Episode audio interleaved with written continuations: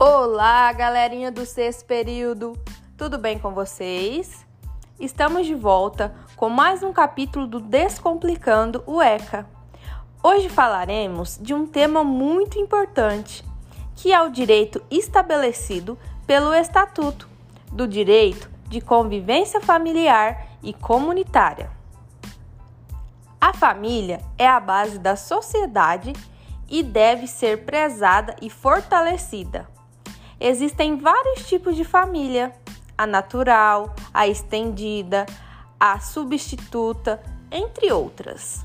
Entretanto, vários menores de idade não se encontram em situações favoráveis e eles não estariam assim se tivessem uma família para se apoiar, pois a família tem dever de proteger, não podendo expor em riscos. Assim, ele deve crescer em ambiente saudável.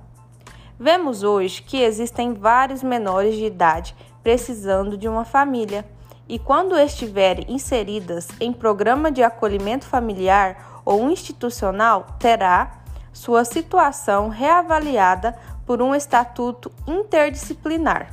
Mas o melhor é quando a criança for para adoção, sua família biológica será privilegiada para a reintegração, devendo o Estado buscar meios de apoiar essa família para manutenção em seu meio.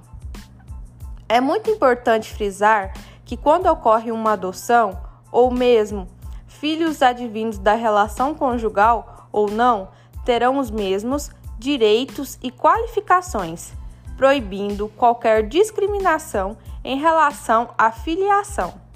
Esse é um tema muito importante, também não só no ECA, mas no direito de família e sucessões.